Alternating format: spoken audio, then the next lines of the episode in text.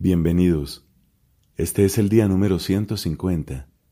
Estamos leyendo toda la Biblia en 365 días. Hoy tenemos textos del segundo libro de Samuel, del libro de los Salmos y del Evangelio según San Marcos.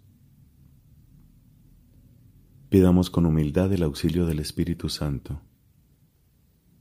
Nuestro corazón necesita de auxilio para escuchar en profundidad y para vivir con amor la palabra que vamos a proclamar. En el nombre del Padre y del Hijo y del Espíritu Santo. Amén. Del segundo libro de Samuel, desde el capítulo 22 hasta el capítulo 23, versículo 7. David dirigió al Señor las palabras de este canto cuando el Señor lo libró de todos sus enemigos y de la mano de Saúl. Él dijo, Yo te amo, Señor, mi fuerza, Señor, mi roca, mi fortaleza y mi libertador, mi Dios, el peñasco en que me refugio, mi escudo, mi fuerza salvadora, mi baluarte, mi salvador que me libras de la violencia. Yo invoco al Señor que es digno de alabanza y quedo a salvo de mis enemigos. Las olas de la muerte me envolvieron, me aterraron los torrentes devastadores, me cercaron los lazos del abismo, las redes de la muerte llegaron hasta mí. Pero en mi angustia invoqué al Señor, grité a mi Dios pidiendo auxilio y Él escuchó mi voz desde su templo, mi grito llegó hasta sus oídos. Entonces tembló y se tambaleó la tierra. Vacilaron los fundamentos de las montañas y se conmovieron a causa de su furor. De su nariz se alzó una humareda, de su boca un fuego abrasador y arrojaba carbones encendidos. El Señor inclinó el cielo y descendió con un espeso nubarrón bajo sus pies. Montó en el querubín y emprendió vuelo, planeando sobre las alas del viento se envolvió en un manto de tinieblas, un oscuro aguacero y espesas nubes lo cubrían como un toldo. Las nubes se deshicieron en granizo y centellas al fulgor de su presencia. El Señor tronaba desde el cielo, el Altísimo hacía oír su voz.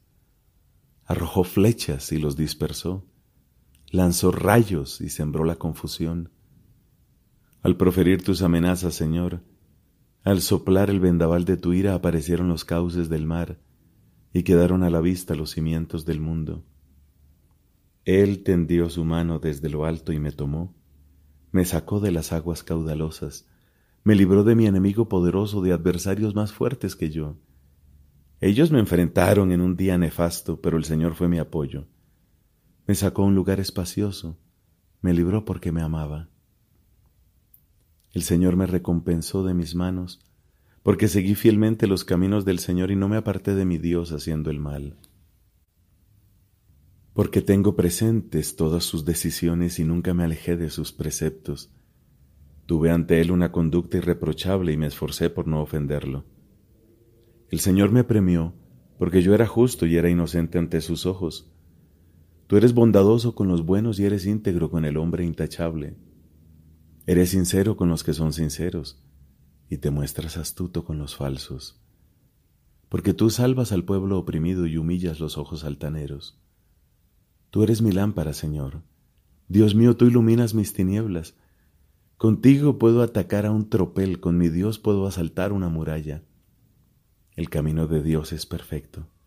La promesa del Señor es digna de confianza. El Señor es un escudo para los que se refugian en Él porque ¿quién es Dios fuera del Señor? ¿Y quién es la roca fuera de nuestro Dios? Él es el Dios que me ciñe de valor y hace intachable mi camino. El que me da la rapidez de un siervo y me afianza en las alturas. El que adiestra mis manos para la guerra y mis brazos para tender el arco de bronce. Me entregaste tu escudo victorioso y tu mano derecha me sostuvo. Me engrandeciste con tu triunfo, me hiciste dar largos pasos y no se doblaron mis tobillos. Perseguí y alcancé a mis enemigos, no me volví hasta que fueron aniquilados. Los derroté y no pudieron rehacerse, quedaron abatidos bajo mis pies. Tú me ceñiste de valor para la lucha, doblegaste ante mí a mis agresores. Pusiste en fuga a mis enemigos y yo exterminé a mis adversarios. Imploraron, pero nadie los salvó. Gritaban al Señor, pero no les respondía. Los deshice como polvo de la tierra, los pisé como el barro de las calles. Tú me libraste de un ejército incontable y me pusiste al frente de naciones Pueblos extraños son mis vasallos. Gente extranjera me rinde pleitesía. Apenas me oyen nombrar, me prestan obediencia.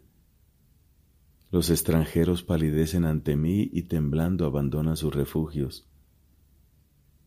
Viva el Señor, bendita sea mi roca, glorificado sea Dios la roca de mi salvación, el Dios que venga a mis agravios y pone a los pueblos a mis pies. Tú me liberas de mis enemigos, me haces triunfar de mis agresores y me libras del hombre violento. Por eso te alabaré entre las naciones y cantaré, Señor, en honor de tu nombre. Él concede grandes victorias a su rey y trata con fidelidad a su ungido, a David y a su descendencia para siempre. Estas son las últimas palabras de David. Oráculo de David, hijo de Jesé, oráculo del hombre elevado a lo alto, el ungido del Dios de Jacob y el cantor de los himnos de Israel. El Espíritu del Señor habla por mí y su palabra está en mi lengua. Ha hablado el Dios de Jacob, la roca de Israel me ha dicho, el que gobierna a los hombres con justicia, el que gobierna con temor de Dios es como la luz matinal al salir el sol, en una mañana sin nubes. Con ese resplandor, después de la lluvia, brota la hierba de la tierra. Sí, mi casa está firme junto a Dios, porque Él estableció por mí una alianza eterna bien estipulada y garantizada. ¿Acaso Él no hace germinar lo que me da la victoria y lo que cumple mis deseos? En cuanto a los malvados, son todos como espinas que se tiran y no se las recoge con la mano. El que las toca se arma de un hierro o del asta de una lanza, y allí mismo son consumidas por el fuego. Palabra de Dios. Te alabamos, Señor. Salmo número 142. Poema de David cuando estaba en la cueva. Oración. Invocaré al Señor con toda mi voz. Con toda mi voz suplicaré al Señor. Expondré mi queja ante Él. Expresaré mi angustia en su presencia. Ya se me acaba el aliento, pero tú conoces mi camino. En la senda por donde voy me han ocultado una trampa. Miro a la derecha, observo, y no hay nadie que se ocupe de mí. Yo no tengo dónde refugiarme, nadie se interesa por mi vida. Por eso clamo a ti, Señor, y te digo, tú eres mi refugio, mi herencia en la tierra de los vivientes. Atiende a mi clamor porque estoy en la miseria. Líbrame de mis perseguidores porque son más fuertes que yo. Sácame de la prisión y daré gracias a tu nombre porque los justos esperan que me concedas tu favor. Padre, te da gloria a tu Hijo en el Espíritu Santo, como era en el principio, ahora y siempre, por los siglos de los siglos. Amén. Del Evangelio según San Marcos, capítulo 15, versículos del 40 al 47. Había también allí algunas mujeres que miraban de lejos. Entre ellas estaban María Magdalena, María, la madre de Santiago el Menor y de José, y Salomé, que seguían a Jesús y lo habían servido cuando estaba en Galilea, y muchas otras que habían subido con él a Jerusalén. Era día de preparación, es decir, vísperas de sábado. Por eso al atardecer, José de Arimatea, miembro notable del Sanedrín que también esperaba el reino de Dios, tuvo la audacia de presentarse ante Pilato para pedirle el cuerpo de Jesús. Pilato se asombró de que ya hubiera muerto Hizo llamar al centurión y le preguntó si hacía mucho que había muerto. Informado por el centurión, entregó el cadáver a José. Este compró una sábana, bajó el cuerpo de Jesús, lo envolvió en ella y lo depositó en un sepulcro cavado en la roca. Después hizo rodar una piedra a la entrada del sepulcro. María Magdalena y María, la madre de José, miraban dónde lo habían puesto. Palabra del Señor. Gloria a ti, Señor Jesús para resucitar con Cristo es necesario morir con Cristo. Es necesario dejar este cuerpo para ir a morar cerca del Señor. En esta partida que es la muerte, el alma se separa del cuerpo. Se reunirá con su cuerpo el día de la resurrección de los muertos. Frente a la muerte, el enigma de la condición humana alcanza su cumbre.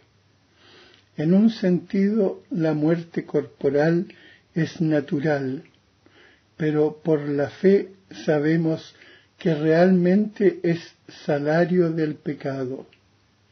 Y para los que mueren en la gracia de Cristo, es una participación en la muerte del Señor para poder participar también en su resurrección. La muerte es el final de la vida terrena. Nuestras vidas están medidas por el tiempo, en el curso del cual cambiamos, envejecemos y como en todos los seres vivos de la tierra, al final aparece la muerte como terminación normal de la vida. Este aspecto de la muerte da urgencia a nuestras vidas. El recuerdo de nuestra mortalidad sirve también para hacernos pensar que no contamos más que con un tiempo limitado para llevar a término nuestra vida. Acuérdate de tu Creador en tus días mozos, mientras no vuelva el polvo a la tierra, a lo que era, y el espíritu vuelva a Dios, que es quien lo dio. La muerte es consecuencia del pecado. Intérprete auténtico de las afirmaciones de la Sagrada Escritura y de la tradición, el magisterio de la Iglesia enseña que la muerte entró en el mundo a causa del pecado del hombre. Aunque el hombre poseyera una naturaleza mortal, Dios lo destinaba a no morir. Por tanto, la muerte fue contraria a los designios de Dios Creador y entró en el mundo como consecuencia del pecado. La muerte temporal de la cual el hombre se habría liberado si no hubiera pecado, es así el último enemigo del hombre que debe ser vencido. La muerte fue transformada por Cristo. Jesús, el Hijo de Dios, sufrió también la muerte propia de la condición humana pero a pesar de su angustia frente a ella, la asumió en un acto de sometimiento total y libre a la voluntad del Padre. La obediencia de Jesús transformó la maldición de la muerte en bendición.